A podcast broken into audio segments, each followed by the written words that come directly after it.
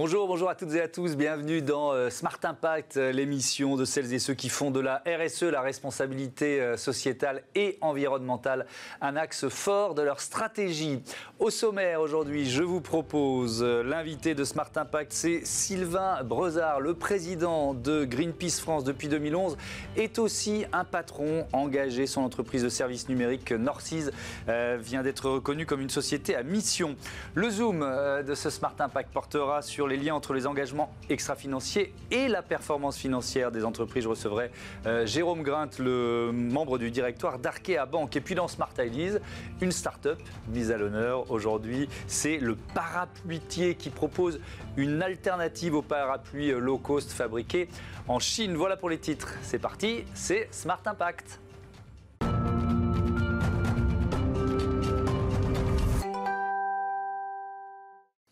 Il porte euh, la double casquette de président de Greenpeace France et de chef d'entreprise. Bonjour Sylvain Brezard, est-ce que vous m'entendez bien pour commencer? Bonjour, je vous entends très très bien. Vous êtes donc le PDG du groupe Norcis. C'est une entreprise de services numériques euh, qui emploie 600 euh, personnes et pèse 45 millions de chiffre d'affaires. Et donc, le président de Greenpeace France depuis, euh, une dizaine d'années. Est-ce que c'est toujours facile d'avoir ces deux casquettes en même temps? Est-ce que de temps en temps, c'est compliqué de, de, cumuler les deux? En fait, ce n'est pas compliqué, c'est par contre, ça engendre une exigence sans faille parce qu'on ne peut pas défendre euh, des valeurs telles que celles de Greenpeace et ne pas, euh, dans son entreprise, euh, tendre vers l'exemplarité, notamment sur les plans sociaux et environnementaux, bien évidemment. Et alors c'est drôle parce que c'est aussi le thème du Zoom qu'on aura tout à l'heure sur les, les, liens entre l'extra-financier et la performance d'une entreprise. Vous, vous avez une vision globale de votre performance, c'est ça Vous liez la performance financière, sociale, environnementale? En fait, j'ai conçu un modèle euh, dans les années 2002-2003 euh, qui effectivement euh, se dirait simplement, c'est de dire que lorsque lance un projet, une stratégie dans l'entreprise, il faut systématiquement qu'elle ait une finalité économique, humaine et environnementale, sociétale. Voilà, c'est un principe qui nous conduit depuis une vingtaine d'années. ça ne vous empêche pas d'être bénéficiaire, d'être en croissance, d'avoir une entreprise solide? Je, pense même que ça permet d'avoir euh, une entreprise solide. Euh, et, c'est mon but pour essayer de convaincre d'autres entreprises d'avoir cette approche globale-là.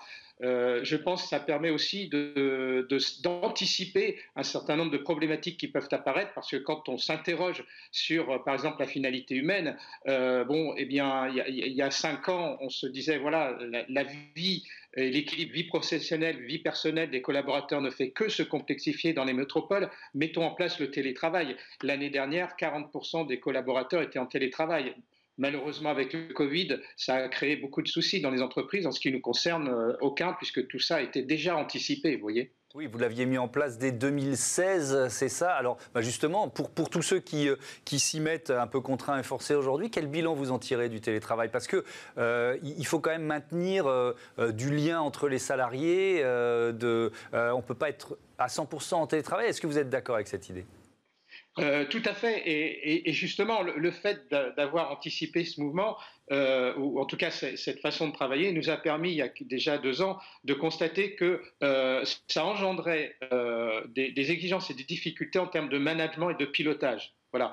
Euh, ben ça, ça nous a permis de travailler progressivement pour faire évaluer nos pratiques euh, de management et, finalement, au moment de, la démultiplication du télétravail pour tous les collaborateurs, ne pas être surpris par ces problèmes-là et, finalement fonctionner de manière euh, efficace dans, nos projets. Après, il est évident que le, je crois que le confinement est en train de démontrer que la relation humaine est indispensable. Dans un monde où on veut tout numérique, on veut nous mettre des écrans partout. Euh, je crois qu'on est en train de prendre conscience de cela et, je trouve que c'est plutôt une bonne chose qu'on ait cette conscience et que finalement on cherche ensuite des équilibres entre bien sûr euh, le fonctionnement numérique mais également euh, l'importance des relations humaines entre les femmes et les hommes sur cette terre. Et c'est le patron d'une entreprise de services numériques hein, qui dit ça puisque Norcis c'est du service numérique depuis plus de 25 ans. Justement, on peut peut-être donner un autre exemple? Ensuite, on va parler de, l'actualité, c'est-à-dire vous êtes devenu, et c'est officiel depuis quelques jours, une entreprise à mission. Peut-être un autre exemple de, ces engagements sociaux, environnementaux, par exemple sur l'égalité salariale entre les hommes et les femmes. vous travaillez là-dessus depuis longtemps? Voilà, euh, sur ce sujet-là, on a, associé deux, sujets. Hein. C'est euh, la non-discrimination et, l'égalité de traitement de manière générale. Et, ça, nous, on, s'est impliqué sur ce sujet-là en 2005. C'est cette époque où on a constaté que finalement, de manière un peu inconsciente ou culturelle, il y avait des inégalités de salaire. On les, on les a corrigées en deux, trois ans, c'est-à-dire, vous voyez, depuis 2007-2008, effectivement. Donc ça va vite. Et le CV anonyme aussi que vous avez euh, mis en place très très tôt oui, 2005 euh, également, c'était. Euh, c'est-à-dire que euh, face à cette discrimination qui est toujours extrêmement présente dans le monde des entreprises, on s'est dit il nous faut des leviers. Et on en a trouvé deux. Le premier, c'était de, de, mettre en place ce CV anonyme pour tous nos recrutements. Ça ne résout pas toute la problématique, mais ça permet une grosse prise de conscience quand on a un CV anonyme sur le fait qu'avant, effectivement, on regardait avant tout l'âge ou, ou, hmm. d'autres critères discriminants. Donc ça, ça nous a fait et la deuxième chose, c'est qu'on a mis à cette époque-là en place des formations pour les collaborateurs sur les préjugés, les stéréotypes, avant, afin de prendre conscience que finalement nous, en avons tous et que l'enjeu, c'est d'essayer de les maîtriser. Alors, vous avez euh, affiché avec Norcis votre raison d'être euh, en 2017 et donc depuis trois semaines, vous êtes officiellement une entreprise à mission. Mais j'ai envie de vous dire, euh, Sylvain Brozard, que vous êtes une entreprise à mission depuis, depuis 20 ans ou 25 ans. Qu'est-ce que ça change pour vous? C'est une excellente question parce qu'effectivement, je vais vous dire que pour nous, l'entreprise à mission, enfin être qualifié de société à mission n'est pas du tout une fin en soi. Euh, pour moi, le, projet de l'entreprise doit être un projet qui se rapproche de ce que j'essaie de, démontrer avec cette vision de performance globale. Euh, et finalement, si on l'applique avec volontarisme, avec énergie, eh bien, effectivement, euh, la société à mission devient un principe par défaut. Donc quand vous voyez comme ça beaucoup d'entreprises se, déclarer euh, entreprise à mission ou société à mission, comment vous réagissez? Vous dites c'est bien, enfin il y a un mouvement ou alors il y a un peu de, il y a un peu de marketing, un peu, de, un peu d'image quoi? Alors euh, mon, mon souhait le plus profond c'est que euh, on, arrête de jouer avec l'image parce que je considère que nous avons plus que 10 ans pour changer les orientations et les évolutions de ce monde qui se dégrade, notamment sur le plan environnemental, et que là, il ne faut plus jouer. Donc euh, effectivement, je vois des entreprises jouer, et ça, ça me déçoit, mais j'essaie justement au niveau de Norcis de tout faire pour démontrer qu'en ne jouant pas, c'est encore plus efficace sur le plan euh, de la performance économique. Vous utilisez euh, finalement le, fait d'être un patron, d'être un chef d'entreprise pour en convaincre d'autres. Euh, c'est ce que vous disiez tout à l'heure, j'essaye de convaincre. Et est-ce que ces arguments que vous êtes en train de porter ici dans Smart Impact, vous avez le sentiment quand même qu'ils touchent de plus en plus euh, les, patrons français? Alors, je crois que aujourd'hui, et si, on reste dans le monde patronal, femmes et hommes d'ailleurs, tout le monde est, informé, pas suffisamment, hein, mais sait qu'il y a des choses euh, qui se passent qui sont, euh, sont d'une importance vitale. Maintenant, je pense qu'il y a un manque de lucidité. Parce que être informé, c'est une chose, être lucide, c'est être en, démarche active pour essayer d'inverser des tendances. Et là, euh, je crois qu'il y, a un chemin à faire dans, notre petit monde patronal et un chemin collectif, évidemment, d'où euh, euh, ma modeste contribution pour montrer que euh, c'est possible et qu'en plus, ça, permet à une entreprise de bien fonctionner. Norcis, je le rappelle, c'est une entreprise de services numériques. Est-ce que c'est un secteur qui a encore beaucoup de progrès à faire? On, parle souvent d'éthique numérique. Est-ce que vous avez le sentiment qu'elle elle se, elle se développe suffisamment, cette éthique numérique? Alors, c'est d'ailleurs un mot qu'on a intégré dans notre raison d'être, hein, l'éthique. Euh, sur ce, le, numérique euh, et l'évolution du numérique euh, n'est pas mature par rapport à tout ça parce que ça va tellement vite que de toute façon de nouvelles questions et notamment d'éthique se posent comme de nouvelles questions d'impact environnemental. Donc d'où le, le, fait justement que dans les entreprises on s'interroge réellement sur les limites de la technologie. La technologie n'est pas une fin en soi, la technologie doit permettre des usages, et quand on réfléchit sur les usages, effectivement, en matière d'éthique, on va se dire il y a des usages sur lesquels il ne faut pas aller. Euh, vous avez euh, aussi créé, Sylvain Brezard, une fondation d'entreprise euh, en 2003. Je lisais sur votre site que vous y consacrez 5,5% de vos résultats avant impôt. ça représente quelle somme, qu'on puisse avoir un, ordre d'idée, et surtout comment vous utilisez cet argent? Oui, bien sûr. vous, faisiez allusion à mon chiffre d'affaires de 45 millions d'euros. Donc, le budget de la fondation, c'est 230 000 euros. Voilà. Alors, euh, ce qu'on y fait, euh, déjà, on ne peut pas tout faire parce qu'il y a tellement de choses à faire, euh, notamment sur les deux, sujets hein, qui sont sociaux et environnementaux. Nous avons fait des choix euh, en, majorité par rapport au Maroc, puisque nous sommes implantés, c'est d'aider des exploitants agricoles à passer en agroécologie et à vivre de leur production dans des villages démunis, notamment. Euh, et, en France, euh, bon, on mène plusieurs actions, mais il y en a une qui touche notre métier, ce qui est lié au numérique, c'est-à-dire que, vous savez, de plus en plus de personnes euh, sont démunies face à l'évolution du numérique. On parle d'électronisme, et donc on, on, essaye là aussi d'agir en association sur ce plan-là et de proposer aux collaborateurs justement d'aller former des personnes qui sont démunies face à toutes ces technologies. C'est ce que j'allais vous demander. Vous faites du mécénat de compétences? On fait mécénat financier et compétences. Euh, le cumul des deux amène du sens pour les collaborateurs. Si on fait que du mécénat financier, ça amène moins de sens pour les collaborateurs. Ça veut juste dire, tiens, finalement, bah oui, euh, mon entreprise fait ça, c'est bien, c'est pas bien, à eux de juger. Que lorsqu'on ajoute du mécénat de compétences, évidemment, euh, les, collaborateurs touchent ces problématiques-là, ont, ont le sentiment, et c'est un sentiment réel, qu'ils apportent quelque chose à la société. Et ça, je crois que c'est toujours intéressant, enrichissant.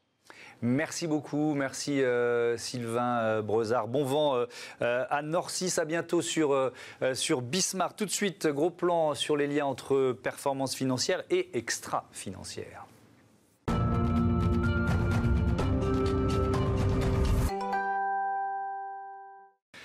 Une entreprise peut-elle booster sa performance financière euh, avec l'extra-financier? C'est le zoom de cette émission et je reçois Jérôme Grande. Bonjour, bienvenue. Bonjour. Vous êtes euh, membre du directoire en charge du pôle service client et innovation de Arkea Bank. Moi j'aime bien les définitions pour commencer. De quoi on parle? L'extra-financier, c'est quoi? L'extra-financier, finalement, ce sont tous les critères que l'on va avoir, généralement environnementaux, sociaux et de gouvernance que l'on va pouvoir trouver en dehors des critères purement euh, financiers que vont être euh, les résultats, les chiffres d'affaires et ainsi de suite. Hmm. Euh, la déclaration de performance extra-financière, c'est relativement nouveau. Hein. c'est quoi? C'est la deuxième année que les entreprises doivent la, remplir, c'est ça? C'est ça, c'est exactement ça. Mais c'est un concept finalement qui, on était passé du développement durable, on est passé maintenant à, la responsabilité sociétale des entreprises. Hmm. C'est un concept qui est bien ancré, je pense, pour les décideurs et les dirigeants. Eh, comment c'est perçu? Parce que vous, venez de répondre en partie à la question, mais malgré tout, je voudrais rentrer dans le détail. Comment c'est perçu par les entrepreneurs que vous conseillez, que vous euh, rencontrez? Est-ce que cette déclaration-là de, performance extra-financière, ils le perçoivent comme une contrainte supplémentaire ou comme euh, bon ben voilà, une opportunité euh, finalement à, saisir pour, pour montrer ce qui, justement ce qu'ils font en, la matière, en matière sociétale, en matière environnementale et de gouvernance À mon avis, c'est un, peu les deux. C'est-à-dire qu'au départ, ça devait être pris plus comme une contrainte. Mais aujourd'hui, on se rend compte que c'est ce que les consommateurs veulent, la société civile veut, ce que les collaborateurs veulent. Et donc, c'est devenu une évidence euh, de s'intéresser à ces critères-là. Et donc, ça répond en partie à la question de ce, de ce, de ce Zoom. Euh, une entreprise peut-elle booster sa performance financière avec l'extra-financier? Vous répondez oui à cette question? Clairement. En tout cas, clairement, nous, en tant que banque, notre mm. métier de banquier, c'est de prêter de l'argent à des entreprises qui vont nous le rendre, cet argent. Et donc, ce qui va être intéressant, c'est finalement, euh, on a cette, cette, conviction que les entreprises qui euh, prennent l'extra-financier comme boussole, en plus évidemment du financier, eh bien, euh, sont des entreprises qui seront plus pérennes à l'avenir. Et donc, ça nous intéresse évidemment de les accompagner dans ce sens-là. Mmh. C'est intéressant parce que vous avez sans doute écouté euh, Sylvain Brezard, le, PDG de Norcis et de Greenpeace France depuis une dizaine d'années. C'est exactement ce qu'il dit. Il dit nous, ça fait 20 ans qu'on est sur cette logique-là. Ça veut dire que c'est l'avenir d'une entreprise qui se joue sur cet extra-financier. Vous allez jusque-là, d'une certaine façon? En tout cas, nous, on en a la conviction. On pense que c'est le, le chemin qu'il faut prendre mhm. pour les entreprises Et donc, pour tous les partenaires de ces entreprises-là, il faut le prendre en compte également. Ouais. Alors c'est dans cet esprit que vous avez euh, créé des euh, prêts à impact à destination des PME et des ETI, des entreprises de taille intermédiaire. Vous pouvez nous les présenter? De quoi, ça, de quoi il s'agit? Alors en fait, euh, les prêts à impact, c'est pas nouveau. Hein. Ça date de maintenant, on va dire 2017. Mmh. Et c'était réservé pour les très grandes entreprises pour des montants d'emprunt de, 100 à 500 millions d'euros. donc quelque chose qui était vraiment pour les très grandes entreprises et les très grands projets. Donc inaccessible pour l'immense majorité des, des, des patrons français. Ce qu'on imaginait. Mmh. Donc nous, ce qu'on, a, ce qu'on a souhaité faire finalement, c'était commencer à partir de 3 millions d'euros et faire un prêt euh, qui puisse être indexé avec la performance extra-financière des entreprises concrètement, c'est-à-dire une entreprise qui va avoir une notation extra-financière dans les meilleurs de sa catégorie va voir son prêt diminuer. Et si elle progresse dans le temps, parce que c'est là aussi tout, ce qui est, tout l'intérêt, c'est, la transition et voir comment on peut nous aider les entreprises aussi à s'améliorer, eh bien son taux euh, diminuera aussi. Est-ce que c'est la première fois qu'on modélise en quelque sorte le lien entre l'extra-financier et la, et la performance euh, financière de l'entreprise? Avec ces prêts à impact, oui, c'est euh, la première fois. Mmh. On a lancé ça en, début d'année. Aujourd'hui, on a dû faire euh, un peu une vingtaine de prêts, c'est à peu près 120 millions d'euros. Mmh. Et ce qui a convaincu en fait aussi bah, les entreprises, c'est à la fois de pouvoir réduire évidemment leurs frais financiers, hein, c'est de l'ordre de 20%. Mhm. Euh, sur un prêt à 5 millions d'euros, on peut économiser 150 euh, 000 euros sur 15 ans. Donc c'est non négligeable. Mhm. Ça permet à l'entreprise de concrétiser finalement avec ses collaborateurs les efforts qu'ils font. Ça, c'est important. Et ce que l'on a mis en place en plus, c'est une démarche d'accompagnement. C'est-à-dire qu'on fait un rapport extra-financier avec une agence indépendante qui s'appelle Etifinance, qui, chaque année, euh, va euh, réaliser ce, rapport extra-financier. Et chaque année, on va avoir une réunion avec le dirigeant pour lui présenter l'extra-financier mmh. et confronter sa stratégie. Et alors là, c'est hyper intéressant pour lui et aussi pour nos équipes parce qu'elles s'enrichissent des échanges avec les dirigeants. Oui, alors c'est de l'accompagnement, mais ça peut aussi être perçu comme une, sorte d'épée de Damoclès pour, euh, pour, pour, les patrons? Alors aujourd'hui, dans le mécanisme que l'on a fait, c'est que. Vous l'avez pas encore fait puisque ça s'est créé en février 2020, donc bah, c'est au bout d'un an, si j'ai bien compris. Oui, mais le mécanisme que, l'on a, que l'on a imaginé, c'est uniquement positif. C'est-à-dire qu'on prend l'entreprise, si euh, sa notation est bonne par rapport au référentiel, eh bien ça s'améliore. Mhm. Et sinon, euh, elle reste au niveau de taux euh, initialement imaginé. Ok, il n'y a pas de bâton, il n'y a qu'une carotte. Aujourd'hui, oui. C'est le Ok. Euh, on, va, on va prendre un, ou deux exemples. La première entreprise à en avoir bénéficié, c'était à Saint-Nazaire, c'est ça? Une entreprise qui s'appelle euh, Charrier, si j'ai bien, si j'ai bien préparé euh, l'émission. Vous pouvez nous présenter l'entreprise et puis surtout, comment vous l'avez aidée Oui, alors bah, c'est une entreprise de travaux publics. Mhm. Et ce qui était très intéressant avec eux, c'est qu'on a pu définir le premier référentiel, c'est-à-dire les critères qui allaient constituer le rapport extra-financier, une quarantaine de critères, hein, aussi divers que la consommation de CO2, d'énergie. Mhm ou euh, même la féminisation, euh, des, euh, la féminisation des différents instants de décision mhm. à tout niveau de l'entreprise. On a défini ça avec eux et on a défini finalement les modalités de calcul et de rencontre avec les dirigeants pour présenter le rapport extra-financier. Mhm. Et c'était lié à un projet particulier Construction d'un nouveau siège social, c'est ça si, Alors, c'était lié pour leur, financement du, siège social, mais ce qu'il faut voir, c'est qu'avant, les prêts à impact étaient vraiment dédiés à des projets, euh, des grandes fermes photovoltaïques, par exemple. Et là, nous, on va s'intéresser à l'entreprise au général et à l'évolution de l'entreprise. Donc, certes, on a financé le projet, mhm. mais la bonification va être liée finalement à, à la trajectoire de l'entreprise. Ça veut dire, si je vous suis bien, que un projet, finalement, c'est pour vous une opportunité de, euh, de, conseiller, d'accompagner et peut-être de faire évoluer une entreprise. C'est exactement ça. C'est exactement ça. On a, ce, on a cette envie finalement d'accompagner les transitions de nos clients mhm. avec euh, un, mode de fonctionnement qui est un peu atypique et innovant. Euh, et, c'est à la fois gagnant pour le client, gagnant évidemment pour, pour la banque parce qu'on a une proximité qui se renforce, mhm. et évidemment gagnant, bah, je veux dire pour la planète, hein, puisqu'on va dans le bon sens une vingtaine de, projets qui ont été euh, financés. Vous en avez d'autres en tête euh, Certains que vous voudriez euh, citer, mettre en avant parce qu'ils sont assez, assez représentatifs? Bah, Ce qui est intéressant, c'est qu'on a travaillé avec des PME, des ETI, mais on mmh. travaille aussi avec des acteurs publics. on a travaillé avec le de Quimper.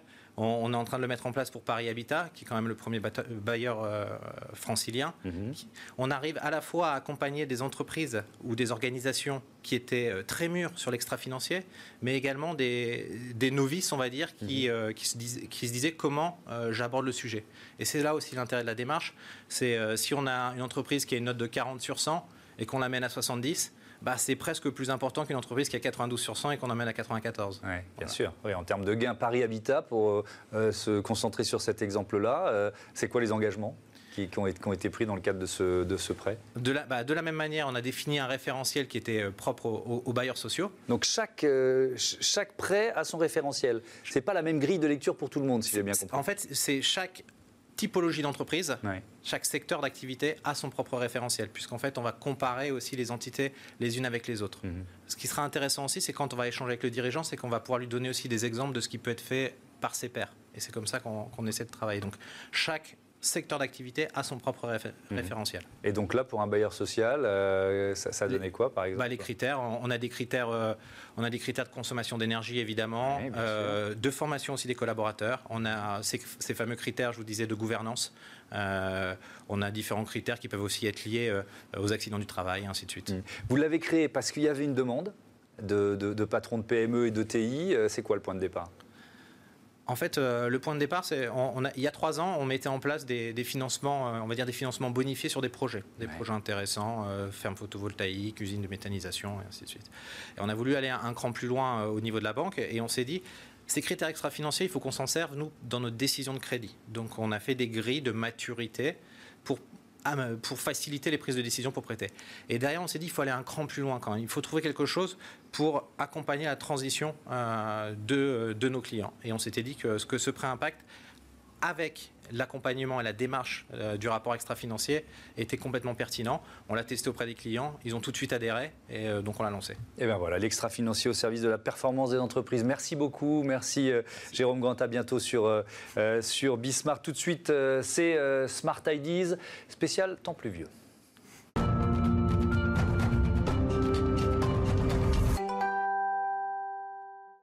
Smart Ideas, une start-up mise à l'honneur et la bonne idée du jour, c'est celle d'Anne Donnet. Bonjour. Bonjour. Bienvenue, vous êtes la fondatrice du parapluitier. Quand et surtout, euh, pourquoi l'avez-vous créé? En fait, passionnée de parapluie, je n'avais pas conscience de ce pépin écologique, puisqu'en France, on jette chaque année 10 millions de parapluies. Ça veut dire un parapluie toutes les 3 secondes. Mmh. Et donc, j'ai décidé de prendre cette problématique à bras le corps et de créer une entreprise de parapluies. Que vous avez créée il y a très peu de temps? Exactement, en octobre, je me suis lancée. Donc, euh, j'ai lancé le Parapluitier. Mhm. C'est la première marque de beaux parapluies durables fabriqués 100% en France. alors, je vous l'avais donné le, chiffre, la source. Il y a une double source, planetoscope.com et consoglobe.com. 95% des parapluies vendus en France sont fabriqués en Chine. Et puis donc, 10 euh, millions de parapluies euh, par an qui finissent à la poubelle. en fait, moi, je découvre avec vous que c'est un marché du jetable. Exactement. Euh, aujourd'hui, on a l'habitude d'avoir euh, un parapluie, je dirais quasiment à chaque averse. Et donc, j'ai décidé de prendre le contre-pied et de mmh. proposer des parapluies durables alors, ils sont faits comment? C'est quoi les matériaux pour faire du durable en la matière? Alors, ils sont euh, éco-conçus. Donc, ils sont vraiment faits pour durer. Je dirais de la poignée, euh, la monture, la toile. Tout est mhm. pensé pour durer euh, dans le temps. Alors, montrez-le nous. Il faut le mettre assez haut pour qu'on le voit, malgré les, les bandeaux et tout ça. On va ouvrir un parapluie à l'intérieur. Aïe, aïe, aïe, aïe, aïe tous les, tous les superstitieux sont désespérés. Oui, ça ne porte pas mal. Mais euh, non, mais non, moi j'y crois pas. Alors dites-nous, donc le manche par exemple, il y a du bois. Donc c'est un manche en bois précieux, en jonc de Malacca. Donc euh, avec euh, bah, du cuir, un lacet en cuir, puisque mhm. l'idée c'est aussi d'être très pratique, donc on peut le tenir facilement en main. Après, on a un main en hêtre très solide et une toile en coton tissé qui va protéger de la pluie, du soleil. Et les parapluies sont testés en soufflerie, donc ils sont résistants au vent est garantie. Et oui, donc de pouvoir les, garder le plus longtemps euh, possible, fabriqués en France, ça veut dire que le savoir-faire existe toujours oui, en fait, à l'origine, d'ailleurs, c'était vraiment une spécialité de la France. On avait 400 fabricants euh, avant-guerre, on en a encore une dizaine aujourd'hui. Donc là, je l'ai fait en partenariat avec un artisan du Jura. Mhm. Euh, c'est fabriqué en petite série, donc quasiment à la main. Et euh, on a conçu le modèle euh, ensemble pour celui-ci qui est le Tom Pouce. Mmh. Euh, sont des matériaux qui viennent de France aussi Ou alors il faut forcément aller en chercher ailleurs des matériaux? Alors l'idée, c'était vraiment d'essayer, parce que c'est un produit composite, de privilégier les circuits courts et le local autant que possible. Donc on va privilégier la France pour tout ce qui est poignée. Et après, en termes de toile, cette fois-ci, la toile, elle vient d'Italie. Mmh. L'Italie reste encore un, pays qui est bien accessoirisé en termes de pièces de parapluie. et ça va, c'est pas trop loin, on reste quand même dans un, environnement européen. Ils sont magnifiques, vos parapluies, ils sont éco-conçus, ils sont made in France, donc ils sont forcément plus chers. Oui, tout à fait. En fait, ce sont des parapluies haut de gamme, puisque vraiment l'idée, c'était de retourner sur ce savoir-faire qu'on a en France. Euh, je dirais qu'on peut le comparer à un accessoire comme le sac à main ou le soulier. L'idée, c'était de le revaloriser. Mhm. Et puis après, ils sont durables. Donc l'idée, c'est vraiment de le garder toute la vie, de pouvoir le transmettre comme on pouvait le faire par le passé. On est dans quelle gamme de prix? On va être sur un prix qui varie entre 155 euros et 250 euros. Ah oui, donc c'est un produit effectivement euh, haut de gamme. On est, on est, il faut qu'on change notre état d'esprit. C'est-à-dire que là, aujourd'hui, on a tendance les uns et les autres, consommateurs, et ça m'est arrivé, d'attraper un parapluie quand euh, l'averse commence et, de le payer le moins cher possible, c'est-à-dire quelques, je sais pas, mais une dizaine d'euros ou une quinzaine d'euros, quoi, maximum. Oui, contrairement à d'autres accessoires de mode, le parapluie a été un peu laissé de côté. Donc mmh. l'idée, c'est de le revaloriser. Et puis, euh, effectivement, on est sur un rapport de 1 à 20 par rapport à un produit import, mais on est vraiment sur de la durabilité. Donc on ne va pas le casser à chaque averse. L'idée, c'est de le garder plusieurs dizaines d'années. Vous avez créé une gamme, hein. il y a plusieurs modèles, c'est ça? Oui, donc la gamme a été aussi conçue avec cette notion de durabilité et d'intemporabilité. Donc j'ai mmh. très peu de modèles, des coloris euh, qui vont durer dans le temps et qui sont par usage. Donc là, c'est un parapluie euh, chic pour sortir le soir qui s'appuie sur euh, bah, dites-moi l'historique du parapluie français. Donc c'est un 48-10 avec 10 baleines. Et j'ai comme ça voilà, un parapluie pour chaque usage. Là, j'ai un parapluie carré qui a gagné le concours Lépine en l'an 2000 et c'est mmh. un parapluie ombrelle qu'on peut partager à deux. Ah, c'est joli, ça, un petit coin de parapluie pour un coin de paradis. Ça nous rappelle cette jolie euh, chanson. Dans cette démarche d'économie euh, circulaire, vous proposez aussi de récupérer euh, des nos parapluies, de les, quoi, de les réparer éventuellement si c'est possible, de les recycler? Oui, en fait, on a oublié, mais le parapluie a toujours pu être réparé. C'est un objet qui se répare et donc euh, un passionné et aussi avec mes artisans, maintenant je récupère, je recycle, je répare et je remets en circulation euh, les parapluies. J'avais vraiment cette notion de, bah, cette valeur de responsabilité dans la création de ma marque. Donc, euh, donc on peut vous les envoyer on peut me les envoyer. Et euh, vous, vous allez vous retrouver avec des dizaines de mais avec plaisir. En fait, je voulais même les récupérer aux objets trouvés, mais depuis deux ans, ils ne collectent plus les parapluies qui étaient souvent oubliés. Mhm. Et euh, sur mon site internet, j'ai ma collection, mais j'ai aussi la possibilité de racheter un parapluie qui a été remis en circulation. Eh ben, voilà une belle idée. Merci beaucoup, Anne Denet. Bon vent euh, à votre marque, le parapluitier. Voilà, euh, c'est la fin de cette émission. Je vous souhaite un, bon week-end et je vous dis aussi à, à demain pour Smart Future l'émission de l'innovation, première diffusion, 8h du mat. Salut, à demain.